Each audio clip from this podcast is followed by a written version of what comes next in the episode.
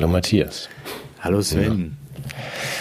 Ähm, auch wenn ich dich nicht darauf ansprechen soll, was du mir gerade vor der Sendung gesagt hast, also das möchte ich jetzt doch geklärt haben. Ich will mich nicht anstecken. Wie meinst du das? Naja, das, du sprichst ja schon von so einer Verdachtsdiagnose bei dir und dann möchte ich jetzt schon. Ich habe einen Schnelltest. Und bist nicht. Ich habe es wahrscheinlich habe ich es nicht, aber es gibt ja diese, diese symptomfreien äh, Formen, das zu haben und ich habe schon noch ein bisschen Angst. Ja, okay. Aber das ist, ist das jetzt, das ist jetzt welche Covid-Spielart oder was du jetzt hast da als Verdacht? Also ich nee, das, das ist Gender. Also die, es, Ach du lieber Gott. Die, die Übertragungswege sind ja nicht geklärt und also deshalb bin ich auch ein bisschen vorsichtig, aber es könnte sein, dass ich Gender habe mal wieder. Also das. Oh, okay, aber ohne Symptome oder mit Symptomen. Das ist ja immer, ich verstehe diese Krankheit nicht. Also wie schon die letzte. Ja, aber. ja, ja, aber es ist, es ist eine Pandemie, aber, äh, aber da gibt es Hoffnung. Also zum einen bereiten die eine Impfung vor und äh, amerikanische Forscher haben herausgefunden, dass es ein ganz einfaches Mittel gegen Gender gibt. Ein Hausmittel. Ja, und zwar? Sex. Ah. Ja. Also okay. Also Sex schützt gegen Gender. Wenn, wenn man das hat, dann das ist wie so ein, so ein Prophylaktikum. Mm, okay, na gut, das kann man ja vielleicht möglicherweise dann auch auf Rezept oder wie? Ähm, ja, manche besorgen sich das auch irgendwie auf, auf illegalen Wegen und so. Da gibt es auch so, so private Tauschbörsen und so, aber ja, jedenfalls äh, könnte das eine aussichtsreiche Therapie sein. Okay, gut, sehr gut. Ja. ja. Also ich hoffe, ich kriege das nicht. Aber das, also, also Nee, das ist, das ist auch sehr, sehr unangenehm. Ich hatte neulich jetzt jemanden im Radio, der hatte das. Der mhm. wollte eigentlich nur berichten von ähm, Naturschutzproblemen und hatte dann äh, von aussterbenden Vogelarten in Nordrhein-Westfalen gesprochen und dann eine positive Meldung, dass die Störchinnen und Störche wieder zurück nach NRW gekehrt sind. Ah, ei, ei, ei. Ja. ja, da merkt man das genau. Da merkt das, ist ja das. Dann, das ist ja dann nicht symptomfrei, ne? Das ist dann schon, nee, also, da hat er schon. deutlich. Ah. Und irgendwann verschrumpeln dann die Genitalien und fallen ab. Das ist. Mhm. Ganz gefährlich, ganz gemeine Krankheit. Aber gut, an solchen, da wird man es erkennen ja. und da kann man sich dann ja auch schützen, indem ja. man sich die Ohren zuhält und die Augen, oder? Ja, ja, ja, ja. Oder, oder eben schon eine Impfung. Nee, aber du kannst dich prophylaktisch, wie gesagt, dagegen stärken, indem du deine biologische Natur äh, zum Ausdruck bringst. Ja, okay, gut. Das ist ja also auch als Tipp besser. jetzt für unsere Zuschauer, ne? Ja, das sollte man sowieso viel mehr und auch ohne Rezept. Und ja, hm, sehr schön. Gut, haben wir denn sonst noch irgendwas Nützliches? Ja, es gibt ja, es gibt ja neue Ernährungstipps von den Grünen. Ja. Ja, man soll ja 10 Kilogramm Fleisch pro Tag essen. Hm. Ich, es könnte sein, dass sich da bei dir ein Buchstabe in die in Betrachtung geschmuggelt hat, der da nicht reingehört, aber. Welcher Buchstabe? Das K. So, für Kilo. Ach so. Ein K-Regel, ja. Nee, ich glaube, es handelt sich um Gramm. Also 10 Gramm. Ich habe mich schon gefragt, wie man das überhaupt schaffen soll. Ja, das wären ja wenn man nur einmal im Monat wir so grillen, das werden ja dann, kann ich nicht ausrechnen, das ist ja fast das Doppelte, aber ähm, 10 Kilo, 300 Kilo Rindfleisch auf einen Grill? Na gut. Ja, ja. Ach, Nein, ich glaube, ich habe mir gestern einen neuen 10, Grill gekauft. Gramm. ja, für 10 Gramm Mortadella am Tag. So war eine Fehlinvestition, weil ich habe extra, weil wir haben nur so einen kleinen Grill, da passen nur so, so, so kleine Sachen drauf, so eine Möhre oder so eine Zucchini oder ein Champignon. Mhm. Und ich dachte, ich, ich baue jetzt mal vor, es, es ist, ja, gibt ja diese verschiedenen neuen äh, äh Anforderungen, die die Grünen uns stellen, wir sollen eine neue Heizung kaufen. Und ich dachte, ich muss jetzt auch einen neuen Grill kaufen. Ich war im Baumarkt. Du weißt, dass ja. das für mich so eine Art Tempel ist, der Baumarkt, ein Ort, den ich so gerne aufsuche. Und ja. äh, Kennst du noch so Grille, die so, wo man so unten so Holzkohle reingemacht hat und oben, da war dann so ein, so ein Rost und das war's. Und heute sehen die irgendwie so aus wie Raumschiffe oder da muss man so einen Deckel runterklappen. Und ich bin völlig überfordert mit diesen modernen Grillen. Mhm. Hast du trotzdem eigentlich? Ich hab, ja, irgendwie muss man das ja machen. Das ist ja die Grünen, da muss man ja Strafe zahlen, wenn man zu kleinen Grill hat demnächst. Ach so, das ist wie mit den, den 10 Kilo Fleisch am Tag bei dir. Also genau. hast dich beraten lassen, ich nehme dann den besten, den sie haben, den. Nein, ich habe mir den kleinsten von allen, aber mit Hammer, so einem Deckel Bagdad. und. Hast du auch so einen Deckelgrill? Ja, ja, ich habe auch so einen Deckelgrill. Wie, wie, wie benutzt man die denn? Ich kenne das gar nicht. Du musst den Deckel aufmachen, bevor du grillst. Also nicht, dass und du jetzt das man Fleisch... macht hinzu, dass es nicht reinregnet? Oder was, was, ja, genau. was soll nicht, dass du das Fleisch auf den das Deckel legst, das gehört da drunter. Oder die Möhre, was immer du davor hast. Aber du im Baumarkt, das ist ja wirklich mutig. Ja, ich habe mich auch nicht, nicht verletzt diesmal, muss man sagen. Ich habe da relativ. Matthias, der Motorsägentester. oh, ich hasse ja Baumärkte. Ja, ich möchte so gerne nochmal B und B aus dem Baumarkt machen. Ja, wir machen wir live aus dem Bauhaus. Ne? Ja. aus dem, ja. ja, mit einem Koffer mit Pflastern dabei. Und so. Oh Gott, und dann diese ganzen Leute, die das so mit Begeisterung dann so gucken und so.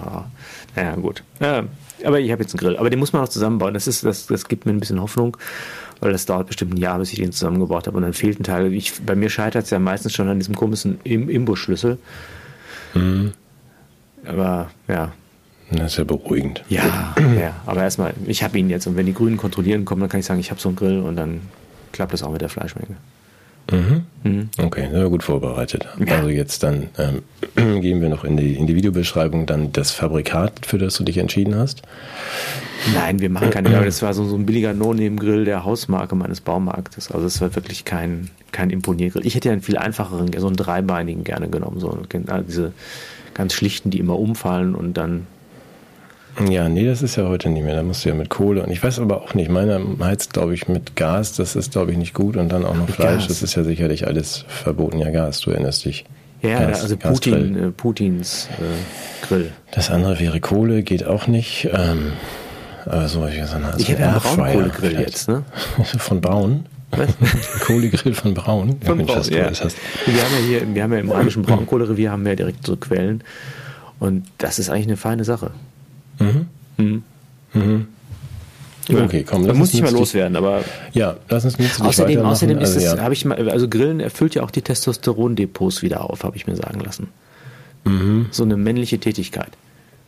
Ah, das ist ein, es zeichnet sich inzwischen ein roter Faden für dieses Gespräch ab. Also du hast angefangen mit äh, Sex ist gut gegen, gegen Gendern und jetzt Grillen ist gut fürs Testosteron. Wir sollten uns mal privat Ich habe Testosteronmangel, das ist ja für mich. Ach so.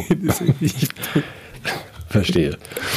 ähm, gut, zum hilft auch, genau. und, ja, und noch einen, einen Bullen zureiten, bevor du ihn auf den Grill legst. Ja.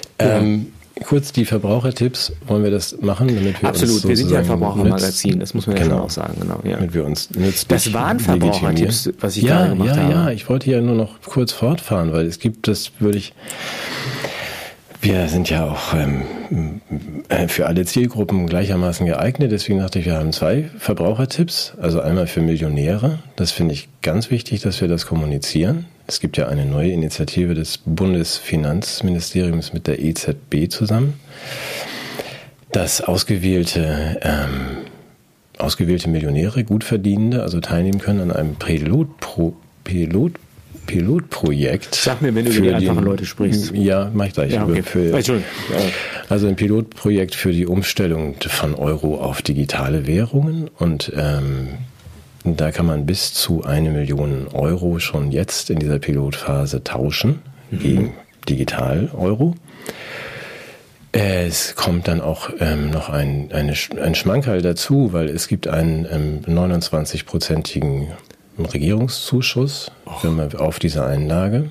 Das ähm, steht da so ein bisschen kleingedruckt da. Man muss sich dann nur, weil es eben ein begrenzter Kreis ist, ne? 1500 Leute nehmen teil, ähm, muss man sich halt anmelden unter einem bestimmten Link und dann, dann kriegt man diese 290.000 auf die Million nachgeschmissen. Boah, das ist ja eine Sauerei. Eigentlich wollte ich warnen davor, weil Stefan hat das natürlich dann mal verfolgt, wer steckt denn hinter dieser Adresse. Ja. Die ist in Indien und hat ihm dann auch gleich den Rechner geschrottet mit einer Erpressermail als Antwort. Ähm, aber ich glaube, davor waren wir jetzt nicht, weil wir mehrere Millionen hatten und aus so einem Scheiß reinfällt, der das ja auch besser verdient. Habe ich das jetzt gesagt? Habe ich jetzt doch gewarnt?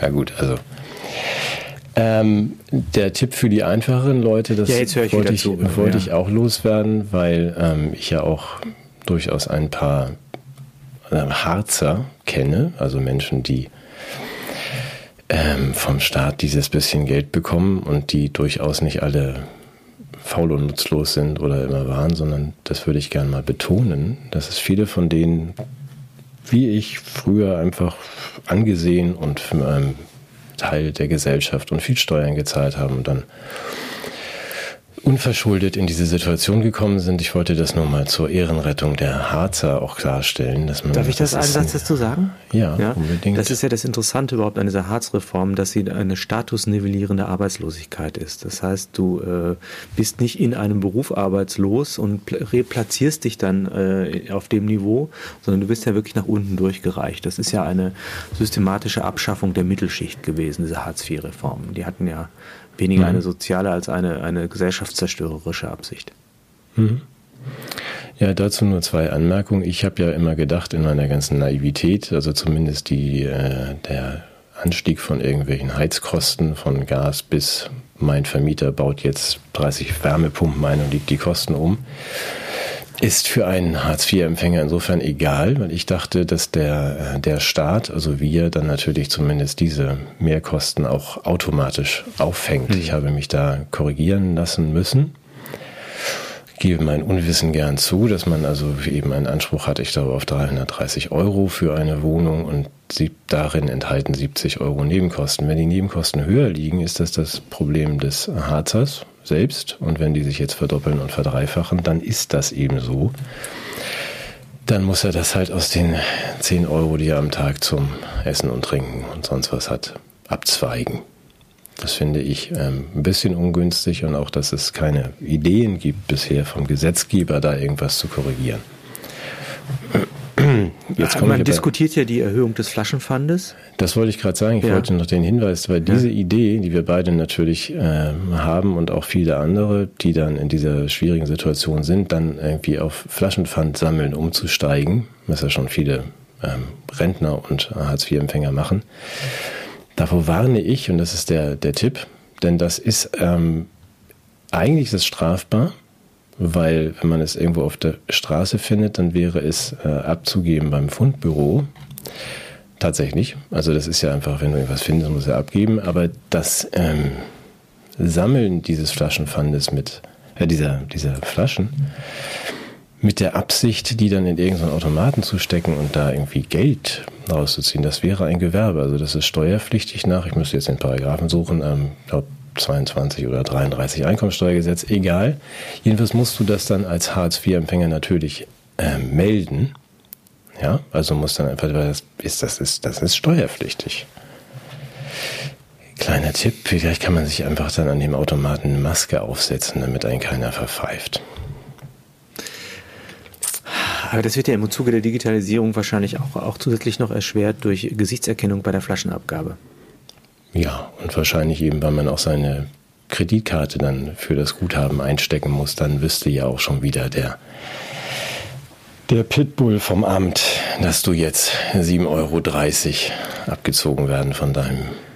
Aber es ist ja schon interessant, wie der Staat seine Aufmerksamkeit äh, gegen die Schwachen wendet und äh, andere Dinge sehr großzügig übersieht in Sachen Steuer und soziale ja. Beiträge und so, ne? Ja. Ja. Ja, ich habe ich jetzt keinen Link, aber das war interessant neulich. Das kam so mal so aus den vielen Tickern, die wir haben, dass tatsächlich die Steuerprüfer bevorzugt gegen die kleinen Leute ausrücken. Also und dann auch. Bei Henning Rosenbusch war das, genau. Ne? Genau. Und mhm. nicht gegen die Millionäre, da sind es dann irgendwie nur 6% von denen werden geprüft. Dann findet man auch immer ganz viel. Ach so. Aber ja, also bei den kleinen Leuten eher nicht, aber so, ja.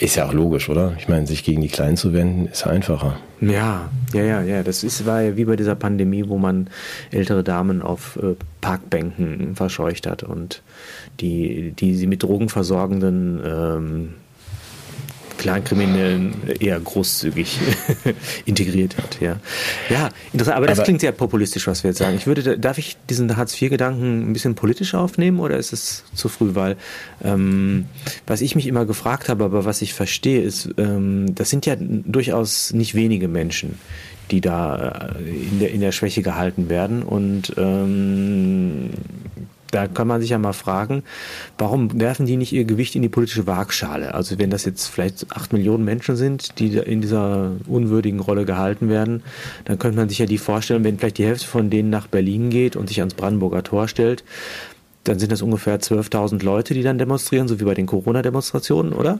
Mhm, etwa. Ja. ja.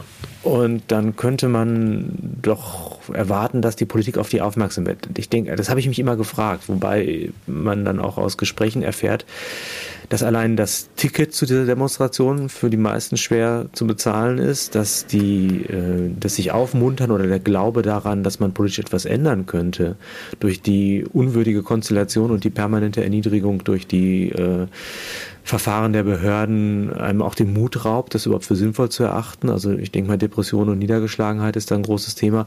Und man wird ja auch mit allem möglichen Scheiß beschäftigt und, und, und, und drangsaliert. Auch da ähm, könnte man mal drüber nachdenken. Also äh, es ist... Äh, ja, weshalb ich das jetzt thematisiere, wir haben ja eine Mail bekommen, ich habe ja den Klassenbegriff kritisiert.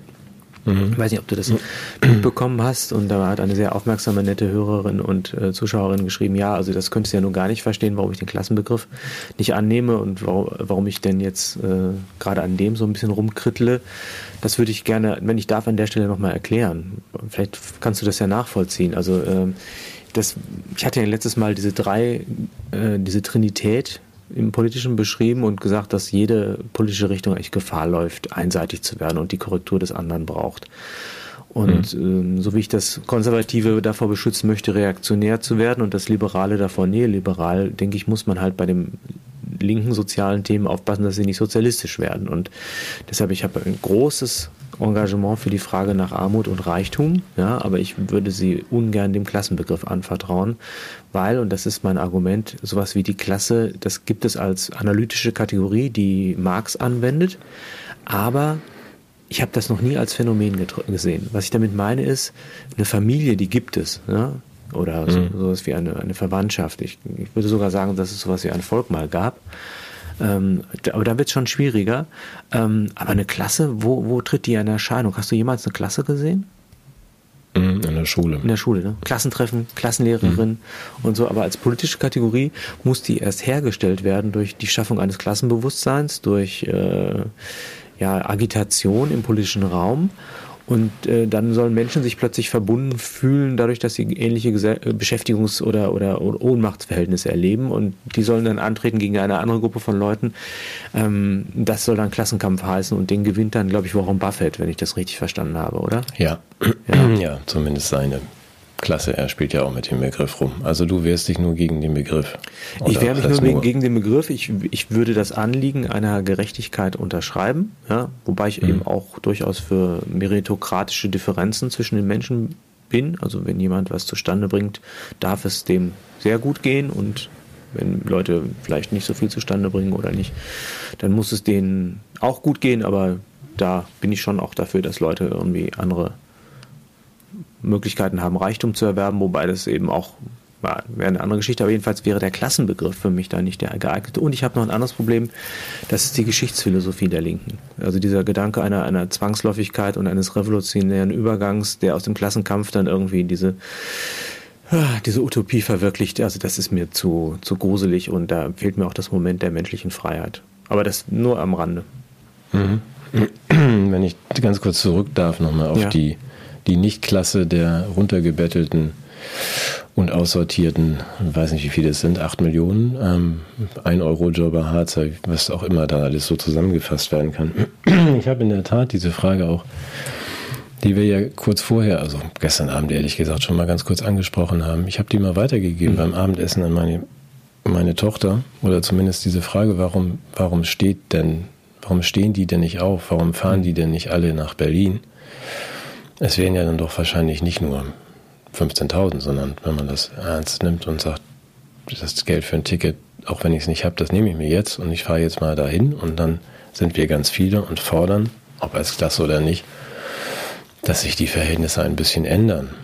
Warum machen die denn das nicht? Also hast du darauf eine Antwort, weil ich hatte auch keine. Ich habe also ja bis probiert. auf ja, also die, runterge runtergebettelt, depressiv und deprimiert und nicht mal deprimiert, vereinzelt auch ja. äh, auch in so eine kafkaeske Behördenbürokratie äh, geschickt, die, die ja einen aus einer politischen Konstellation herausbringt in eine Verwaltungskonstellation des Verwaltetwerdens. Mhm. Ja, auch eine Einübung in die Resignation. Mhm. Aber das fand ich ganz interessant, weil das kam dann nicht von mir, sondern von der, von der Tochter spontan, mhm. dass die auch sagte, es gibt ja andere Länder, in denen das anders ist. Also es ist ja in Frankreich durchaus so, dass viele Leute auf die Straße gehen. Mhm. Und ich glaube auch, wenn es dann vielleicht nicht ganz so zivilisiert ist, geht es ja auch in, in Mittel- und Lateinamerika und anderen, anderen Regionen. Ja, es scheint ja hier besonders zu sein. Und ich fand es ganz spannend, dass sie sagte, aus ihrer Erfahrung, ihres jungen Lebens ist es so, dass die Deutschen, also die, die Millimeter über dieser Hartz-IV-Schicht, ich darf das jetzt mal so despektierlich so nennen, stehen, mit Werfe nach unten treten. Das heißt, dass man große Sorge haben muss. Es gibt im Grunde keine, keine Solidarität und kein Verständnis für diese Abgehängten. Hm. Das scheint ein deutsches Phänomen zu sein. Korrigiere die sind mich. ja auch selber schuld. Genau, so wird dieses, gesagt. Das ist nicht meine Position, ne? weil ja. wenn die sich ein bisschen Mühe gegeben hätten, wären die ja nicht in der Situation. So die. Ja, also da dieses Verständnis fehlt dafür, und zwar vollständig, dass es jeden also auf diese Weise treffen kann, in der Tat, die sind dann halt selber schuld und die sollen jetzt mal nicht aufmucken und wenn da einer aufmuckt, dann zeige ich den auch gleich mal an. Genau. So, das erschwert natürlich dann erst recht, wenn man als Gruppe weiß, wenn wir jetzt als Gruppe losgehen und sagen, wir möchten etwas freundlichere Verhältnisse für uns, wir kriegen von nicht nur von ganz oben, sondern auch von direkt über uns Gegenwind.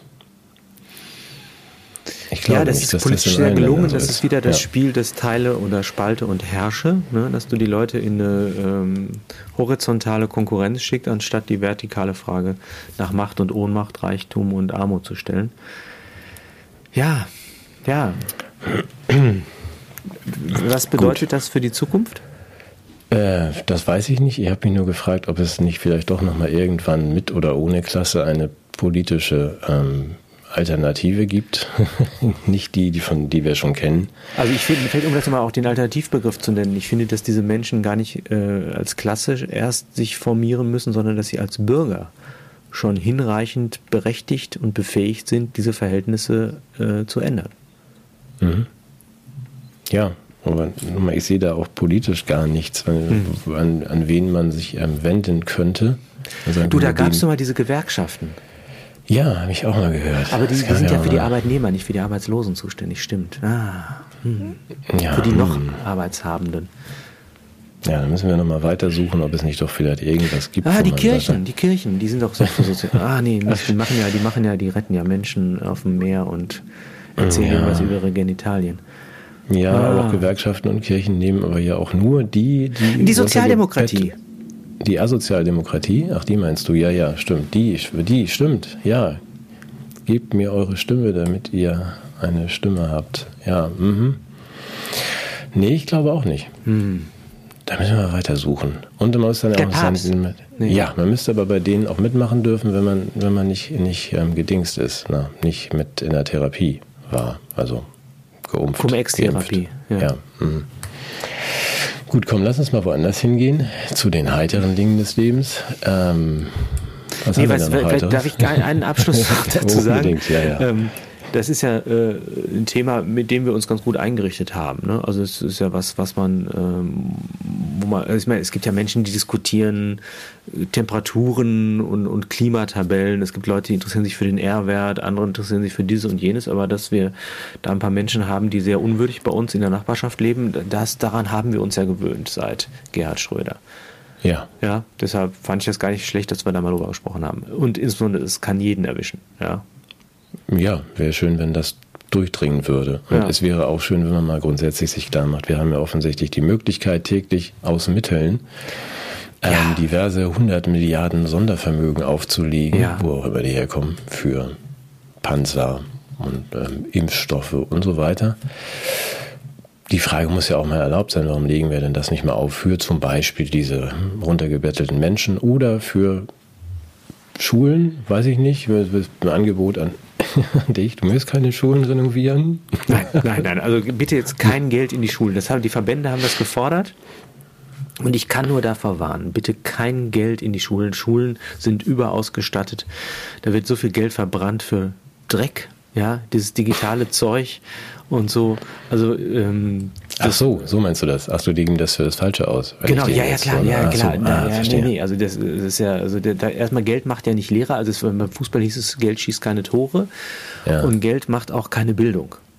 Sondern ah, okay. da bedarf es einer Schnittstelle und das ist der pädagogische Sachverstand. Und solange der nicht gegeben ist, ist, macht mehr Geld die Schule nur noch schlimmer, weil dann mehr Geld für Ideologisierungsprogramme, mehr Geld für komische pädagogische Experimente, mehr Geld für, für, für Digitalisierung ist und das ist alles, das macht es noch schlimmer. Das macht es noch schlimmer.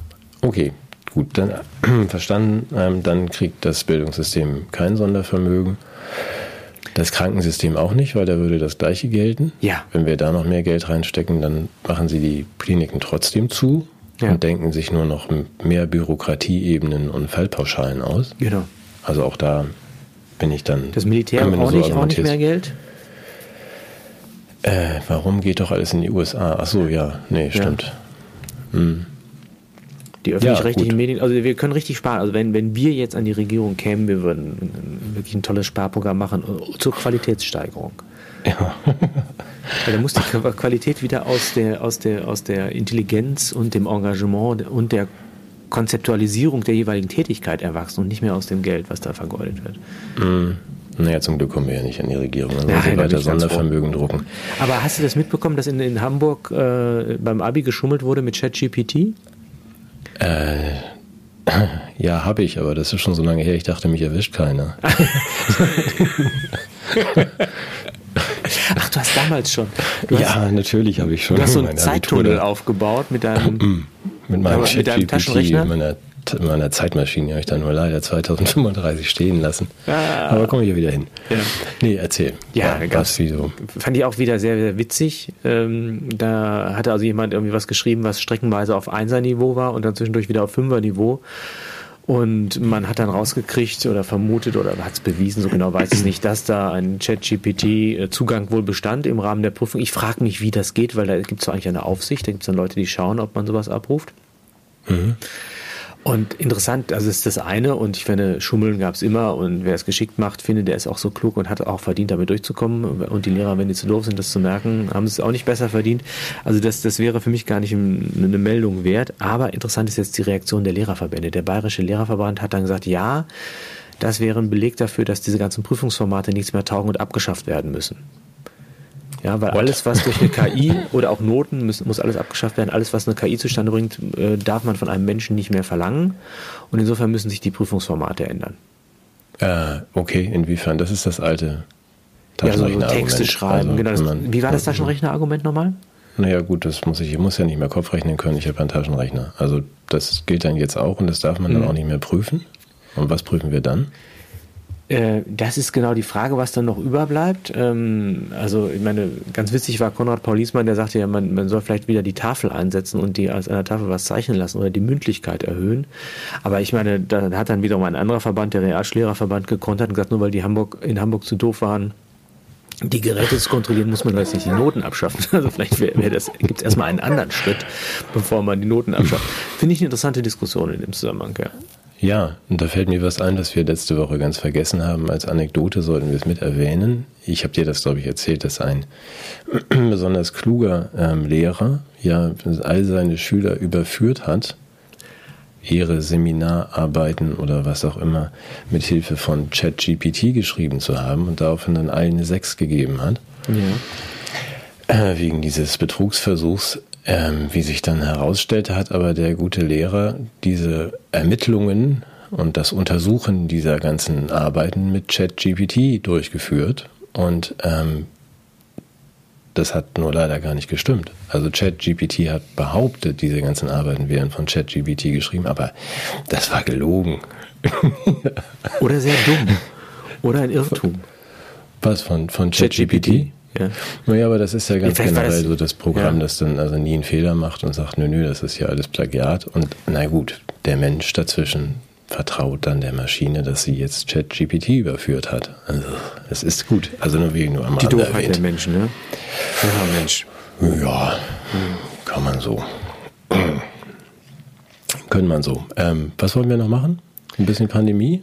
Ja, wir wollten ja vielleicht erstmal grundsätzlich klären, warum wir äh, gleich, gleichermaßen den, Früh, äh, den Frühstück, haha, den, Frühling, Frühstück. den Frühling feiern und Apokalypse verkünden, wie wir das zusammenkriegen. Ja. Das, Ach, dafür sind wir auch geklärt worden. Du bist ja so ver, äh, geklärt, kritisiert worden. Du bist ja so verbissen. Stimmt. Und ich bin so albern. Ja, du, du bist zu albern, ich bin zu verbissen. So. Das ist auch gleich so, so dass man das als mit Strafe. Na, die, die Leute wissen ja gar nicht, dass wir Kunstfiguren sind. Ja, also in privat Wahrheit bist bin- du ja total verbissen. Und du bist total albern. Albern, ja. Ja, Ja, sagt ihnen das nicht. nee, das, Das ist ja jedes Mal ein solcher Angang vor diesen Gesprächen, das umzuschalten, dieses Verbissene. Ah, ja, ja, dieses, Und du auf dieses Alberne, was du überhaupt nicht bist. das passt auch gar nicht zu mir. Nein, Nee. warum haben wir das jetzt erwähnt? Ich Weil wir, wir äh, sprechen wollten darüber, warum wir äh, auf der einen Seite den Frühling feiern und auf der anderen Seite trotzdem so düstere Prognosen über die WHO, den Bill, die digitalen Identitäten Mhm. und so weiter erzählen, wie das eigentlich zusammenpasst. Und ich glaube, da lohnt es sich ein bisschen drüber nachzudenken. Ja, mach mal, sowas so. kann ich ja gar nicht. Ich bin Also, ja ist ja viel zu verbissen zum. Nachdenken. Ja, das, ach, deshalb gehst du auch immer zum Zahnarzt, genau. Ja. Ja. Ja, ja ich, ich finde, ich find, dass ähm, der, das Geheimnis besteht, glaube ich, darin, dass man eine emotionale Entkopplung vornehmen muss. Dass man also auf der einen Seite sein Leben leben darf und kann und auch glücklich sein kann und auf der anderen Seite sich der politischen Realität stellen darf und muss, glaube ich. Und das führt ja, wenn es zu Depressionen führt, dann muss man auf sich Acht geben. Aber mein Eindruck ist, wenn ich etwas weiß, hat das nicht mehr so viel Macht über mich, als wenn ich dem ausgeliefert bin. Denn äh, die Realität ist ja nicht auf unsere Zustimmung oder unsere Wahrnehmung angewiesen, sondern sie hat halt eine gewisse Wucht durch die Aktivitäten auch von anderen Leuten, die diese bestimmen, die auf mich Einfluss nimmt und ich kann den Einfluss politisch beantworten, indem ich sage, ich möchte das nicht, ja.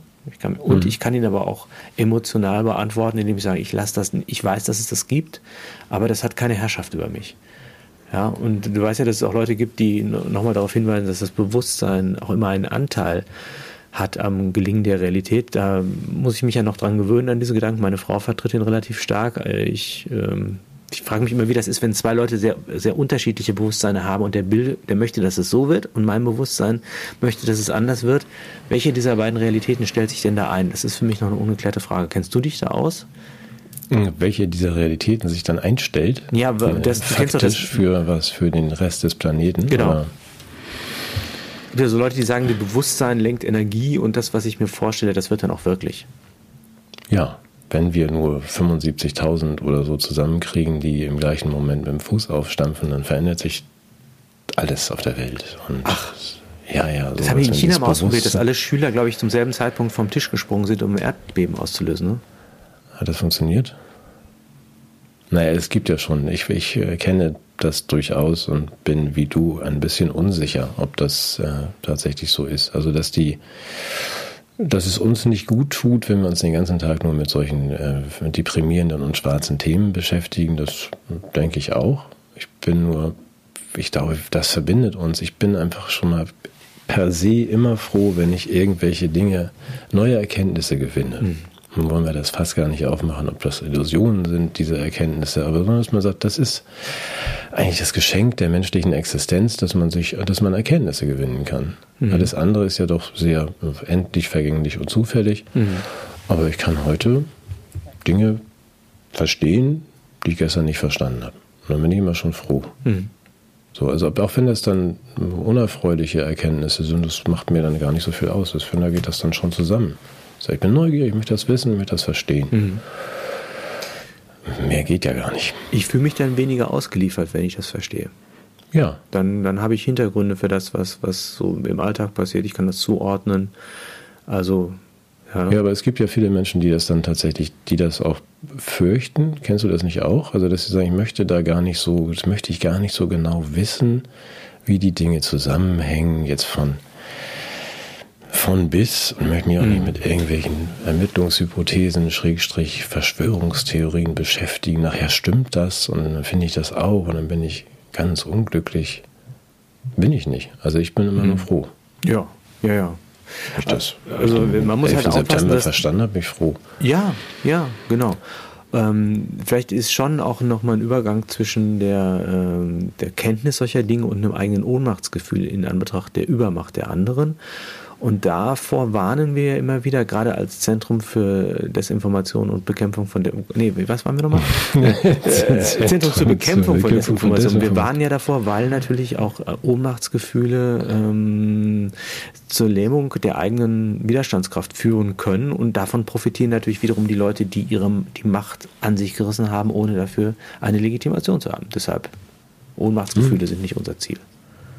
Nein, also nochmal realistische Einschätzung von Macht und Ohnmacht. Wir sind ja nicht diejenigen, die jetzt einfach irgendwo hindackeln können und sagen, wir machen das jetzt anders. Das ist, da gebe ich dann wieder den, der Fraktion, der, der esoterischeren Fraktion recht. Also wenn es dann dieses, dieses Unwohlsein und dieses Bewusstsein dann groß genug wird auf der ganzen Welt, dann mag es sein, dass da tatsächlich mal ein Schalter umspringt und wir neue Verhältnisse vorfinden. Ich bin einfach sehr gespannt wie das jetzt so weitergeht. Und es ist ja ein, ein, ein hochinteressantes Spiel, was da ähm, getrieben wird. Die Ziele sind relativ klar.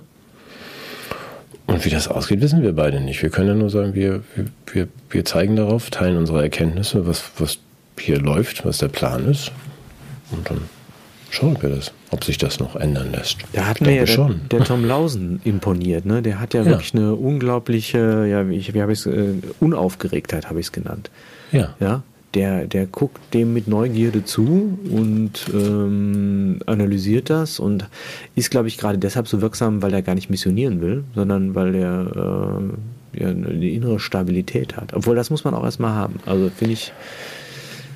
Das meine ich, das hat ja einen philosophischen Hintergrund. Tom meint es auch völlig ernst. Ich kenne ihn ja auch schon ein paar Tage. Also, dass man wirklich sagt, das ist äh, in, der, in einer Ruhe, dass man sagt, ob ich das jetzt ändern kann oder nicht, weiß ich nicht. Er sammelt Erkenntnisse und teilt sie mit uns. Ja. So, und dann in dem Fall also ganz konkret Zahlen. So.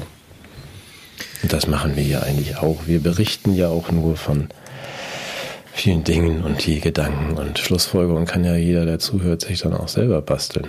Und ich hoffe, wir deprimieren nicht. Oder jedenfalls nicht nur.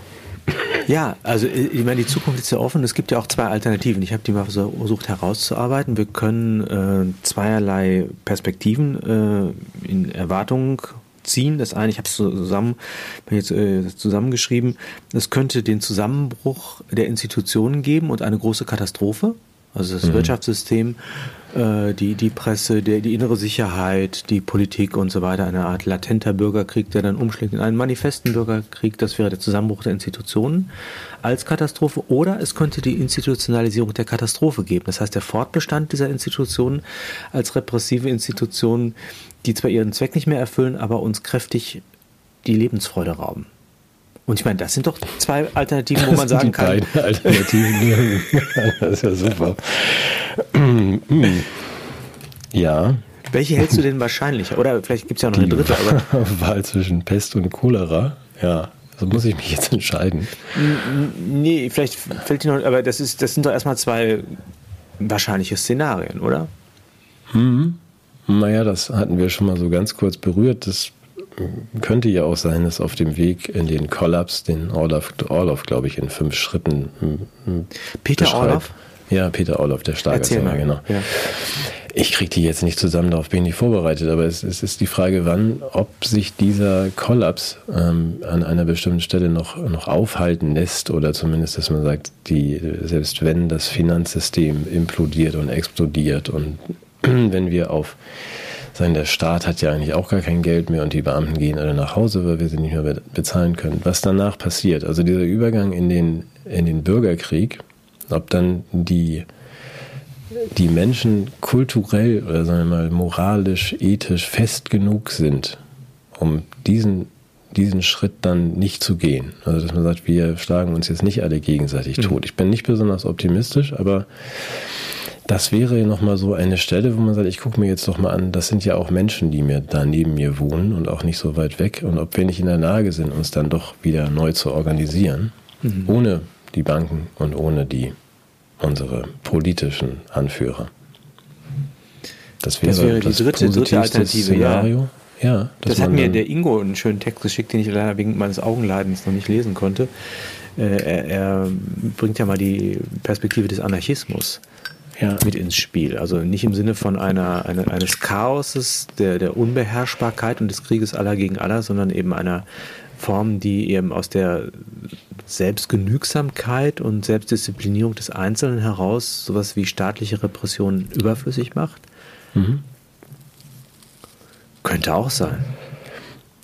Das wäre für mich fast, also neben deinen beiden Horrorszenarien, so dass das, das am schönsten, die Vorstellung wäre am schönsten, dass man sagt, diese Anarchie heißt ja, glaube ich, nur Freiheit von Herrschaft. Also, dass man das zumindest temporär hat genau. und dass man in dieser Phase, in der diese, diese Strukturen wegfallen, man sich doch findet auf einer menschlich herrschaftsfreien, das sind von Angesicht zu Angesicht. Ich bin da nicht so pessimistisch, noch nicht. Also ich weiß, dass es irgendwie mhm. nicht mehr weit her ist mit dem, auch wenn wir mit unseren, über unsere Harzer sprechen und für die Empathielosigkeit derer, die einen halben Meter drüber stehen, ein bisschen tricky, aber haben, lass uns trotzdem die Hoffnung haben, dass an der Stelle die Menschen doch einhalten und sagen, Moment, wir sind alle Menschen, wir haben genug, was so ist, wenn wir nicht so viele Waffen bei den Amerikanern kaufen und wir kriegen das schon hin.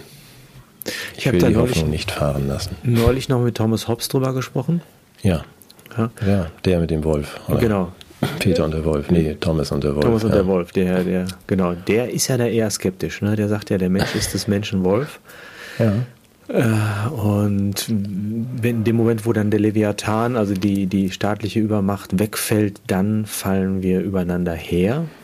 Mhm. Und dann kam Jean-Jacques Rousseau vorbei und der hat mhm. genau das Gegenteil der hat gesagt. Also wenn wir dazu äh, uns ein bisschen mehr entspannen und diese gesellschaftlichen Normierungen hinterlassen, dann hinter uns lassen, dann, dann ist das Frieden auf Erden. Ja. Ich glaube, der Hobbes hat eine ganz schwere Kindheit gehabt. Und wahrscheinlich auch ein schweres Erwachsenenleben. Da müsste man mal ein bisschen einsteigen. Rousseau aber auch. Der ist ja. Ja. ja. ja. ja gut, aber gut, der Kennst du dieses Kammererlebnis? Ja. Nein. Ja. Natürlich nicht. Natürlich. Ja, er hat ja als Kind, also Kämme waren ja früher was Wertvolles und er hat irgendwie, äh, also ich, ich, weiß nicht mehr, in welchem Verhältnis ist er verdächtigt worden, dass er so einen Kamm zerstört habe und ist dann schwer verprügelt worden und sollte gestehen und er war es halt nicht und er hat das nicht zugegeben und da ist ihm der Glaube an die Fähigkeit der Erwachsenen in den Herzen der anderen zu lesen verloren gegangen. Hat mich mhm. immer sehr berührt, der arme Jean-Jacques. Mhm. Aber er hat ja dann trotzdem irgendwie einen anderen Gedanken wiedergefunden, offensichtlich, einen positiven. Ja. Im Gegensatz zu Hobbes. Also der ist ja, ja dabei geblieben. Ja, ja. Wobei das ja auch eine Sozialfiktion ist. Also ich, ich glaube, die Wahrheit liegt irgendwie in der Mitte. Ja. Aber ich würde auch sagen, dass, dass, der, dass der Gedanke des. Die Wahrheit liegt in der Mitte. Wölfe, die sich kämmen oder was? Ja. Kann man das so zusammenfassen? ja, ja, nee, aber allen Ernstes, ähm, ich glaube, dass in Menschen einfach beides angelegt ist, ne? dass mhm. wir ähm, das Gute und das Böse in uns tragen. Aber tendenziell, das ist ja meine Argumentation, ist ja ähm, der Staat nicht äh, der Erfinder überhaupt des Guten und der Gerechtigkeit, sondern er ist erfunden worden, um die vorstaatlichen Ansprüche der Menschen auf Güte und Gerechtigkeit einzulösen. Das heißt also, die Frage stellt sich ja im Familienverband, die stellt sich in jedem vorpolitischen Raum immer schon mit und eigentlich äh, kann ich mir deshalb auch ganz gut vorstellen, wenn der Staat insgesamt korrupt ist oder äh, in, in, anderer Hinsicht äh, nicht mehr ganz zum Zuge kommt, dass die Menschen aus sich selbst heraus etwas zustande bringen. Aber dafür bedarf es intakter Beziehungen. Und wenn die durch äh, staatliche Umerziehungen schon äh, in, in bürgerkriegsähnliche Konstellationen überführt sind, dann könnte es natürlich auch sein, dass wir uns nicht nur gegenseitig Gutes tun. Ja. Auch wenn es gar nicht hierher passt, finde ich, ähm, umso wichtiger dafür, dass wir ähm, dann nicht in diese Gefahr laufen, alle als Wölfe aufeinander loszugehen. Deswegen finde ich unser, unseren Untertitel ja weiterhin gut, dieses Wir müssen reden, mhm. was man, ähm, was mir gravierend fehlt. Und du weißt, dass ich mir unter der Woche irgendwie, mir ist ja dann manchmal auch ein bisschen schwindelig, wenn ich ähm, sehe, wie weit also wir reden nicht miteinander, also wir schon, aber dass dieses Gespräch nicht mehr stattfindet und dass die Wahrnehmungen so, so grundsätzlich un unterschiedlich sind. Wir haben ja letzte Woche auch über die, die unterschiedlichen Prämissen geredet, mhm. aber mir ist das diese Woche nochmal wirklich um die Ohren geflogen mit den Neuer Neuerungen in Sachen Pandemie und Nicht-Pandemie. Wenn du gestattest, also das dauert auch jetzt wirklich nur höchstens eine Minute. Bitte entschuldige mich nicht dafür und mach es so ausführlich, wie es nein, sein nein, muss. Also, ja? Naja, in, in Kürze, wenn man sagt, es gibt für mich, also ich sehe natürlich durchaus die, den Mainstream und spreche auch mit Menschen, die nur den Mainstream kennen. Und unsere Filterblase, die ist auch ganz klein. Ähm, in unserer Blase kommt dann halt sowas, kommt dann sowas vor wie Seth Berkeley, heißt er, glaube ich, der Chef von Gavi, das ist diese internationale Gabi, internationale irgendwas Allianz, Impfallianz, gefördert, gegründet von Bill, der jetzt vorträgt mit, äh, was die Zukunft ist. Also, dass alle, ähm, alles diesmal für die nächste Pandemie in place ist, also die Fabrikationsanlagen, die Testanlagen, die ähm, Impfstoffe, eine Renaissance der Impfbranche und ähm, im Grunde ankündigt, was jetzt auf uns zukommt, wird mhm. dann nicht so richtig zur Kenntnis genommen. Gleichzeitig wird ja auch von der pharmazeutischen Zeitung in Deutschland dann vermeldet, was wir alle wissen sollten. Es wird keine Zulassungsstudien mehr geben für die neuen Therapien. Ach. Weil, nee, braucht man nicht mehr, weil ähm, der neue Erreger XBB oder wie jetzt heißt, oder XXB, nee, doch, XBB, ähm, das ist ja schon mal getestet worden und das ist ja alles äh, toll mit den vorhandenen Stoffen. Also braucht es keine Zulassung. Da gibt es einen Hinweis von der WHO noch dazu, dass gerade bei milden, symptomlosen Verläufen der Impfschutz schneller nachlässt und öfter nachgeimpft werden muss. Das fand ich ganz bemerkenswert in seiner Nicht-Logik. Ähm, das ist die eine Seite und die andere Seite, die kennst du, also ist ja auch im Gespräch mit Tom darauf verwiesen, auf die Studie von, von Kuhbandner und Reitzner heißt mhm. er, glaube ich. Und auch im Mainstream, in der Ausnahme Berliner Zeitung, hat ja Herr Andrik dann mal gefragt, ähm, was eigentlich noch passieren muss, weil wir haben eine Übersterblichkeit gerade in der Gruppe der 15- bis 29-Jährigen von, ich glaube, 30 Prozent. 100.000 ja, Tote zu viel.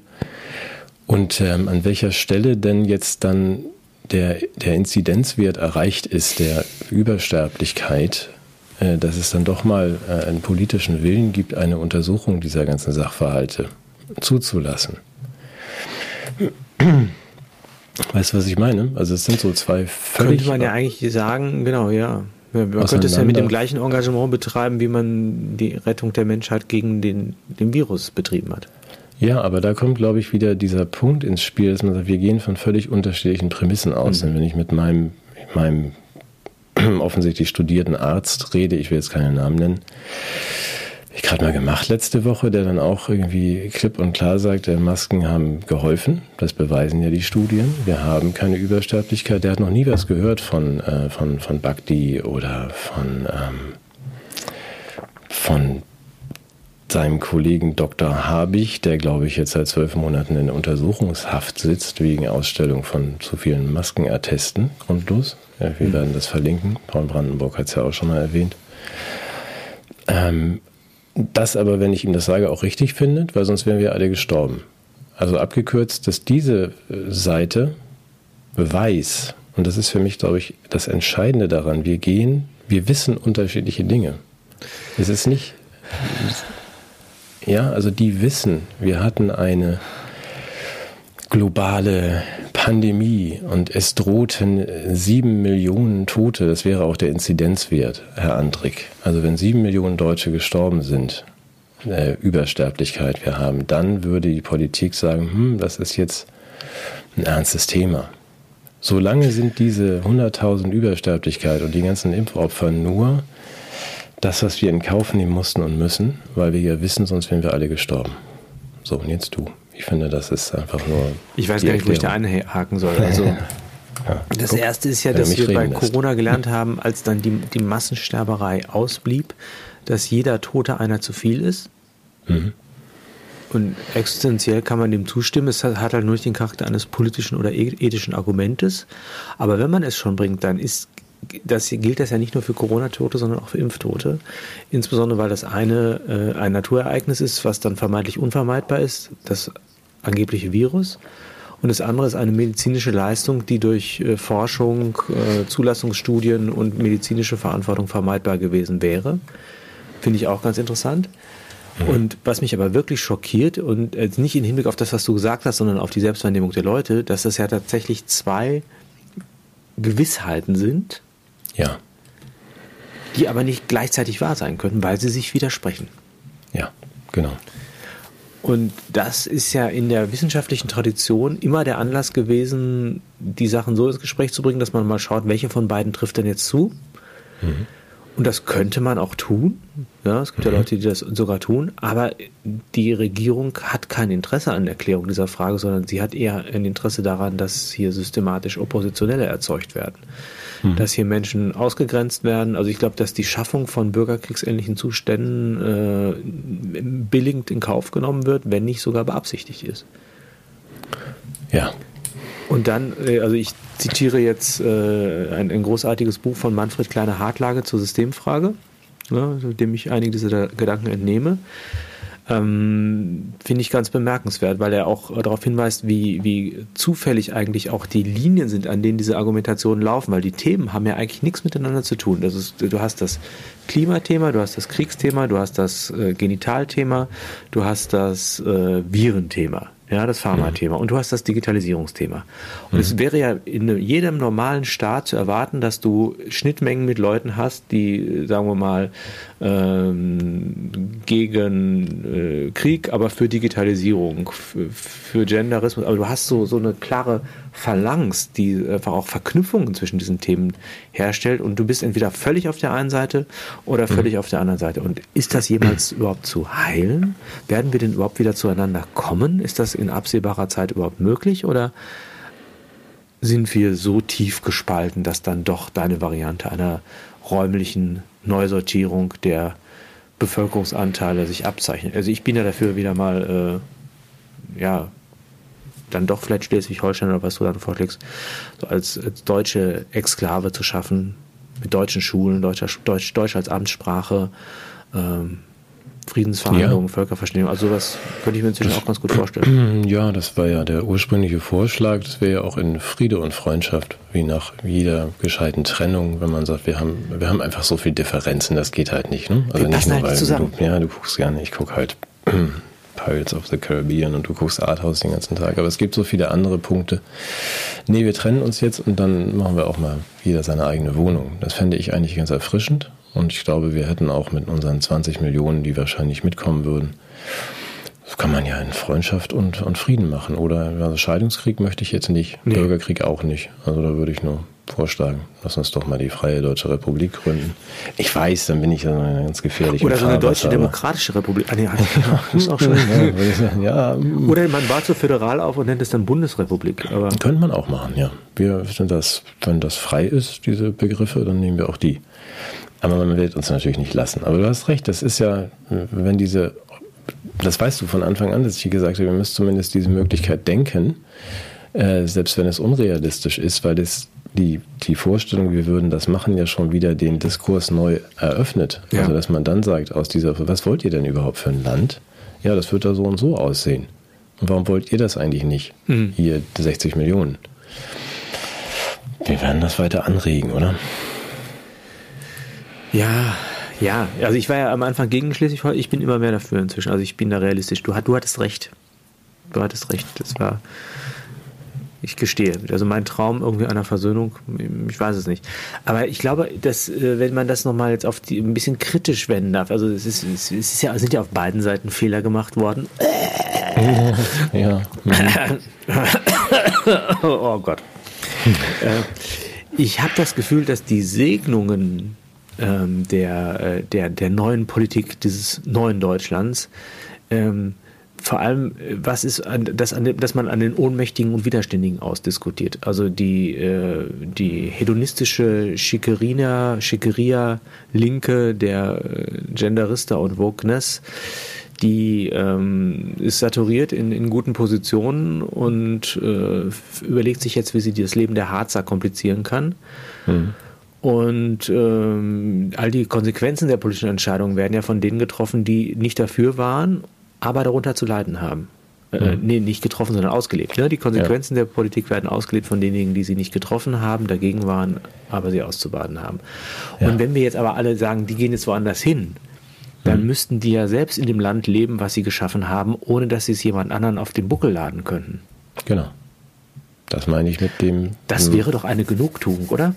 Das Dann war ursprünglich der, der ursprüngliche Gedanke dieser gescheiterten Paartherapie, dass man sagt, damit dieser, dieser Stress und Streit mal aufhört. Nee, weil, noch viel anders. Ich meine sadistisch. Ja. Ich meine so, dass ja, das ist ja auch so in pathologischen Partnerschaften, toxischen Partnerschaften, wie man sie ja modernerweise nennt, ist, dient man ja als Partner nicht als Gegenüber einer Liebe, sondern man dient dazu, dass jemand seine Psychopathologie an einem Opfer ausleben darf. Wenn man sich als ja. Opfer aber jetzt entzieht, bringt man sich nicht nur selbst in Sicherheit, sondern genau. lässt ja den Pathologen auch an sich selbst krepieren. Das meinte ich. Dass ja. man sagt, der, der nicht, also der immer um sich schlagende Horst, irgendwie, der bei jeder, jedem Versuch von Gabi ein Gespräch zu führen, hier irgendwie auf die Fresse haut, dass man sagt, so, wir trennen euch jetzt mal, Kinder. Und Gabi kriegt jetzt mal ihre eigene Wohnung und eine neue Identität. Also Schleswig-Holstein. Und dann kann ja Horst mal sich selber ins Gesicht hauen. Das ist also einfach so, dass man sagt, lass sie doch mal unter sich. Fände ich großartig. Ich, fol ich folge meinem eigenen Vorschlag. Ach, herrlich, ja, hör mal. Da, da müssen wir ähm, eigentlich mal einen Film drüber drehen oder so. Oder irgendwie einen Science-Fiction-Roman ja. schreiben. Ja, am besten einen Film drehen, wie es da aussieht in diesem Land. Das ja. wäre nämlich eigentlich ganz entspannt. Dazu habe ich aber noch was, da musst du mich ja bitte noch abschließend korrigieren. Ja. Das, ich hatte dich ja schon gewarnt, weil du bist ja der Naturwissenschaftler hier in, genau. in, uh, unter uns beiden. Derjenige, der immer die tollsten Sachen erfindet. Mondpipelines, die irgendwie dann auf dem Äquator, wo irgendwelche Sachen mitfahren und äh, die Monderwärmung beendet. Ich bin der Tesla der Gegenwart, genau. Ja, Tesla und Edison in Personalunion in einem Menschen. Hm. Mit dem Hirn von Großartig. Albert Einstein und dem Körper von Brad Pitt. Hm? Ja, ja, ja. Das hast, hast du dich jetzt aber ganz bescheiden zusammengefasst. Gut. Deswegen habe ich hier eine Frage an dich, ob das eine gute Idee ist, weil ich habe mich, bin, ich, bin noch nicht ganz fertig, mache den Rest dann schriftlich in irgendeiner Plankenpost.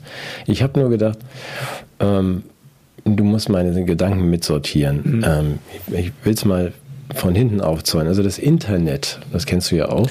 Dieses Neuland, ähm, genau das, das, äh, wir haben ja so ein Problem mit CO2 und mit, ähm, dann teilweise wird ja auch Strom also erzeugt und da werden dann wird dann, also es wird ja Gas und Kohle Wir wollten eine Triggerwarnung aussprechen, bevor wir diesen Punkt bringen. Du wolltest sagen, dass wir diese CO2-Annahme nur hypothetisch machen. ja, das stimmt. Okay, dann kurz einen Schritt zurück. Genau, wir machen diese äh, Annahme nur hypothetisch. Der Temperaturanstieg sei menschgemacht und äh, hänge direkt am steigenden CO2, weil die historischen Daten das Gegenteil zeigen. Das heißt, wir machen nur mal zum Spaß mit, hypothetisch, ähm, für diesen, diesen Moment und äh, tun so, als wäre das so, mhm. dass wir CO2 einsparen müssen und ähm, ich schreibe mal mit CO2. CO2, mhm. ja, das sollen wir ein bisschen weniger, damit weniger. da nicht so viele ppms in die Atmosphäre kommen. 415 mhm. oder so. ppm. Ja, ähm, das, äh, das heißt, wir müssen CO2 einspannen. Das geht einmal über dein, dein musst du noch nicht mitschreiben. Ähm, Stromverbrauch. Das Internet Stromverbrauch. ist, wenn es nach dem Stromverbrauch geht, das äh, sechstgrößte Land der Welt. Also verbraucht äh, fast so viel Strom, wie überholt demnächst Russland und Japan beim Stromverbrauch. Indien und China wird es nicht einholen. Und äh, zum Erzeugen dieses Stroms wird, äh, fällt auch CO2 an. CO2. Ja, ich will das mal versuchen abzukürzen.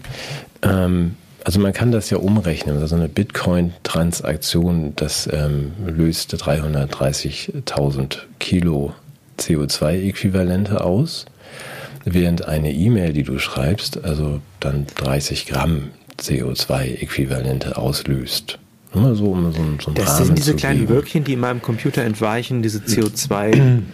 ja. Hm? Genau, du bist nämlich einer von denen, die auch sehen können, diese Wölkchen. Aber die Wölkchen, die ist, da kommst du genau auf meinen Punkt, die Wölkchen, die da austreten, es werden tatsächlich auch, wenn du ein Werbe, äh, ein, ein, ein Werbeclip dir anschaust, die ja allgegenwärtig sind, wenn du im Internet surfst, ja, ist mir noch gar nicht dann, aufgefallen, ja, aber stimmt. Ja, ja, ja, ja so, was mal hier, was da und dann läuft so ein Filmchen und dann dies und das. Mhm. Äh, auch dabei tritt ja, wie du weißt, dieses kleine Wölkchen aus und äh, ich weiß nicht, wie viele von diesen Clips bei dir am Tag laufen. Auf 12, 100.000, das sind jeweils Unmengen, sicherlich, wenn ja. man nicht ganz viele Blocker anhat. Und interessanterweise ist es so, um das mal auf, auf, die, auf den Punkt zu bringen, ähm, für jedes dieser, jeder dieser Clips bei dir verbraucht ähm, CO2 oder erzeugt CO2. Es findet, was keiner weiß, jedes Mal, bevor so ein Clip bei dir läuft, eine Auktion statt, unsichtbar. Ach. Ja, wenn du nicht so eine schnelle Leitung hast, also wie, wie wir, so 1000 Mbit, sondern eine normale Leitung hast, so wie du. Ich habe eine ziemlich lange Leitung.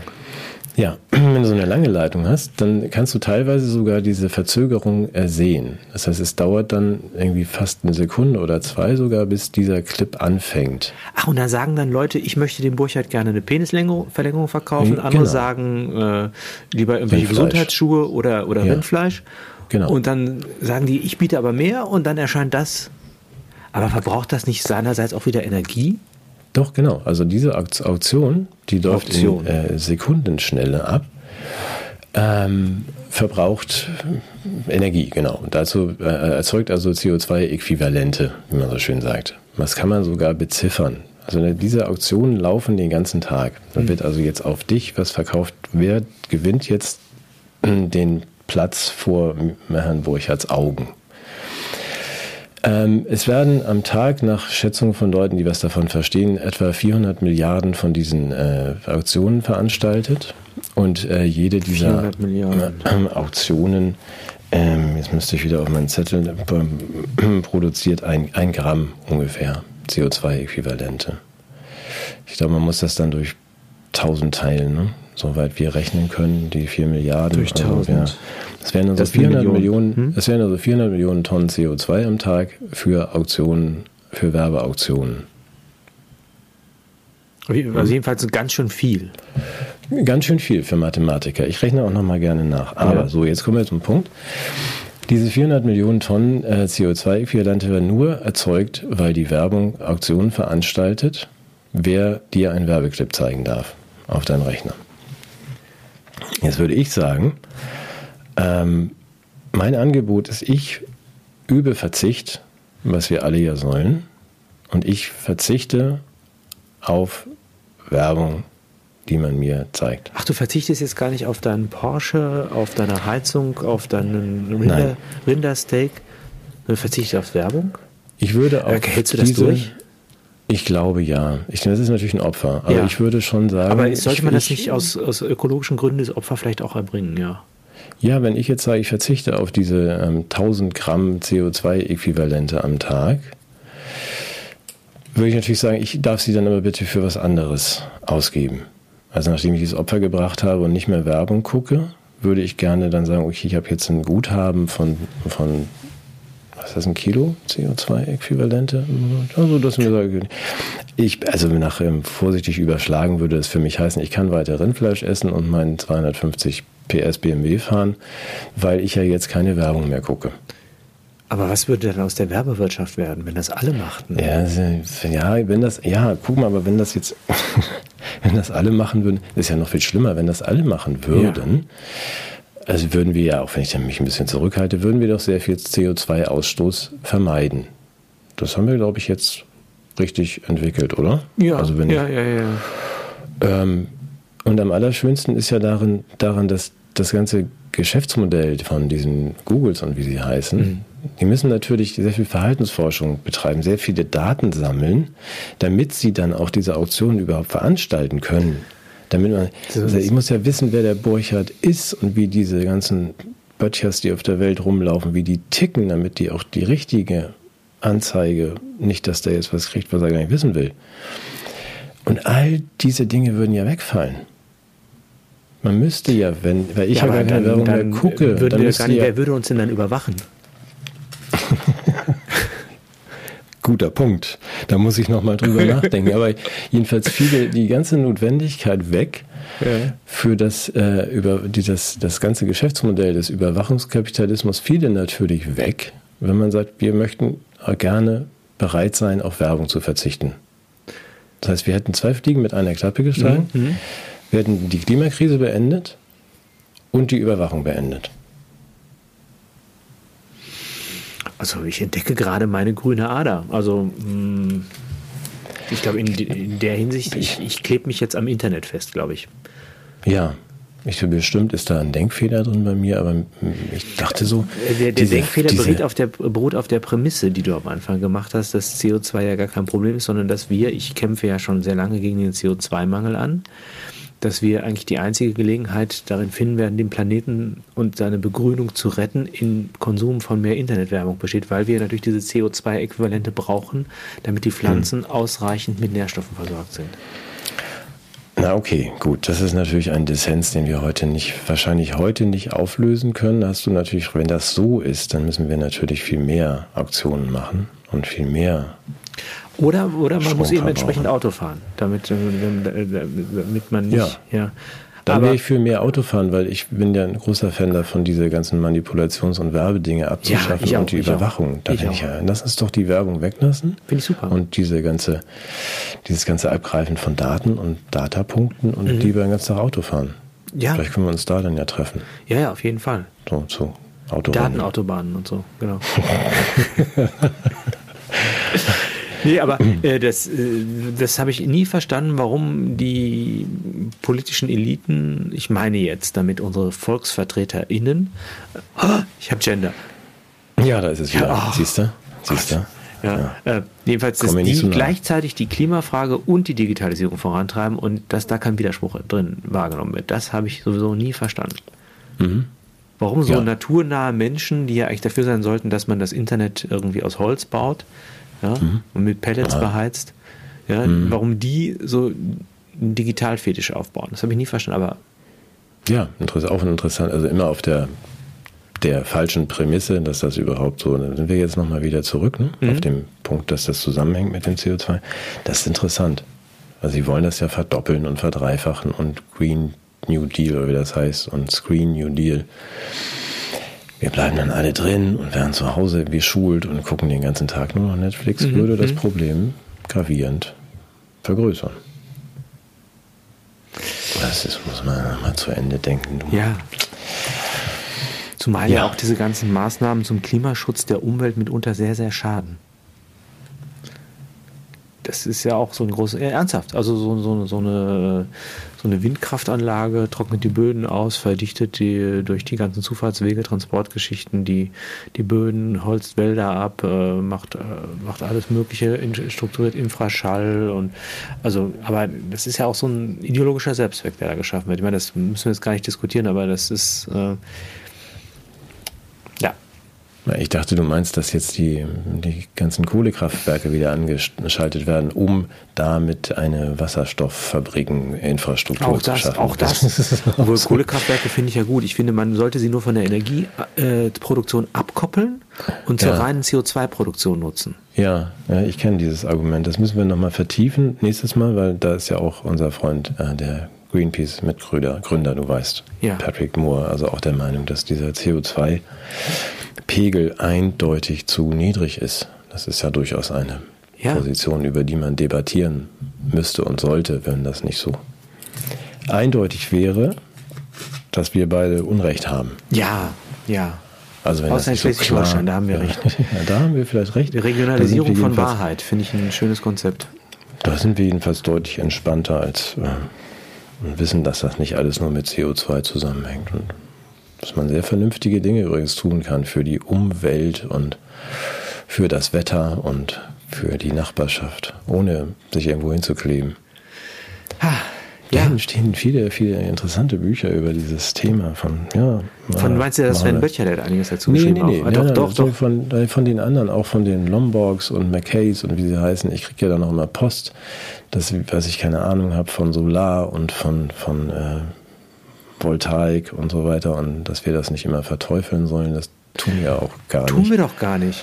Nö, man muss das nur realistisch einschätzen und ich auch da wäre ich ein großer Fan von Wir müssen reden. Ja, also ich habe ja nach wie vor, du weißt ja, dass ich ja, ich habe es angedeutet äh, als Naturwissenschaftler und ich habe es schon in einer anderen Sendung auch schon mal kurz äh, ein bisschen ausgeführt. Ich arbeite immer noch an der, äh, ja nicht nur an der äh, Photovoltaik, sondern an der Phonovoltaik. Ja. Ja.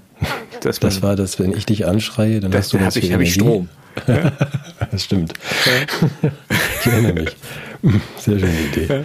Also so Leute, die an Autobahnen wohnen, äh, die absorbieren dann die Geräusche und setzen die direkt in Energie um. Die heizen ihr Haus dann mit Lärm. Großartig. Das heißt, dann Kann werden auch plötzlich so? Standorten wie neben dem Flughafen total attraktive Wohngegenden. Weil Ja. diese Photovoltaikanlagen auf ihren Ah, Dächern bauen und großartig. so. Ja. Und dann kann man auch einspeisen, oder? Also man wenn man, kann auch einspeisen, ja. ja, wenn ich an Energie gewinne durch meine, meinen Tinnitus, kann ich das direkt ins Lärm Netz- als Ressource nutzen, ja. Ach Mann, du bist mir überlegen. Mensch, ich dachte, ich habe mal eine originelle Idee und dann kommst du mit Phonovoltaik. Ja, Gut, ja immer einen Schritt ja, voraus. bin ich beleidigt. Ich denke mir Nein, nächste deine- Woche deine- irgendwas deine- anderes aus, was auch irgendwie in deine... Dein, dein, weißt du, deine kommt. Vorschläge haben einen großen Nachteil, sie sind einfach zu realisierbar. Das ist, Weißt du? ja, Das, Ja. das, das reißt die Menschen nicht mit. Ja, Ja? ja. Das ist praktikabel, das ist sinnvoll, das ist rational. Nein, die Leute brauchen eine Vision. Mhm. Die brauchen irgendwas unrealistisch, wobei dann irgendwas zerstört wird, woran sie eigentlich Freude haben, wo sie sich aber in religiösen Überhöhungen so richtig reinbegeben können. Ja. Okay. Und dann jemand anderem die Schuld geben können. Und jemand anderem die Schuld, wenn es Und- und nichts wird und so, weißt du, es, es, Ja, okay, geht doch gut, überhaupt nicht darum, dass hier Probleme gelöst werden. Also ich meine, Entschuldigung. Ja, okay. Hast du das denn immer noch nicht? Sind wir, jetzt reden wir hier ja. zwei Ja. Jahre miteinander und du denkst Ja. immer noch, dass es darum geht, den Leuten was Gutes zu tun und Probleme zu lösen. Sag mal, Ja, irgendwann ist es Also- auch mal gut. ja. Du siehst mich jetzt irgendwie schleichen, in, geläutert, verbissen. und, und ich war wieder so ein bisschen albern, oder? Ja, du warst ein bisschen albern. Ich äh, werde mich jetzt irgendwie in irgendein Stück Holz verbeißen und mich ärgern, dass ich das alles erst heute verstanden habe. Hm. Na, mal gucken, ob ich mich davon nochmal erholen kann. Aber vielen Dank für die, für die Belehrung. Ja, Entschuldigung, aber es, Ja, ich habe das ja immer häufiger versucht, nur mal anzudeuten, aber ja, ja. die Zeiten sind nun wirklich vorbei. Ja, ja, ja. Ja, Gut, war trotzdem schön. ja ich, ich muss jetzt ein bisschen Werbung gucken im Internet. Ja, ja, ja. Mach Ja. mal ein paar Wölkchen da. Ich schleich mich. Bis dann. Bis dann. Tschüss. Tschüss.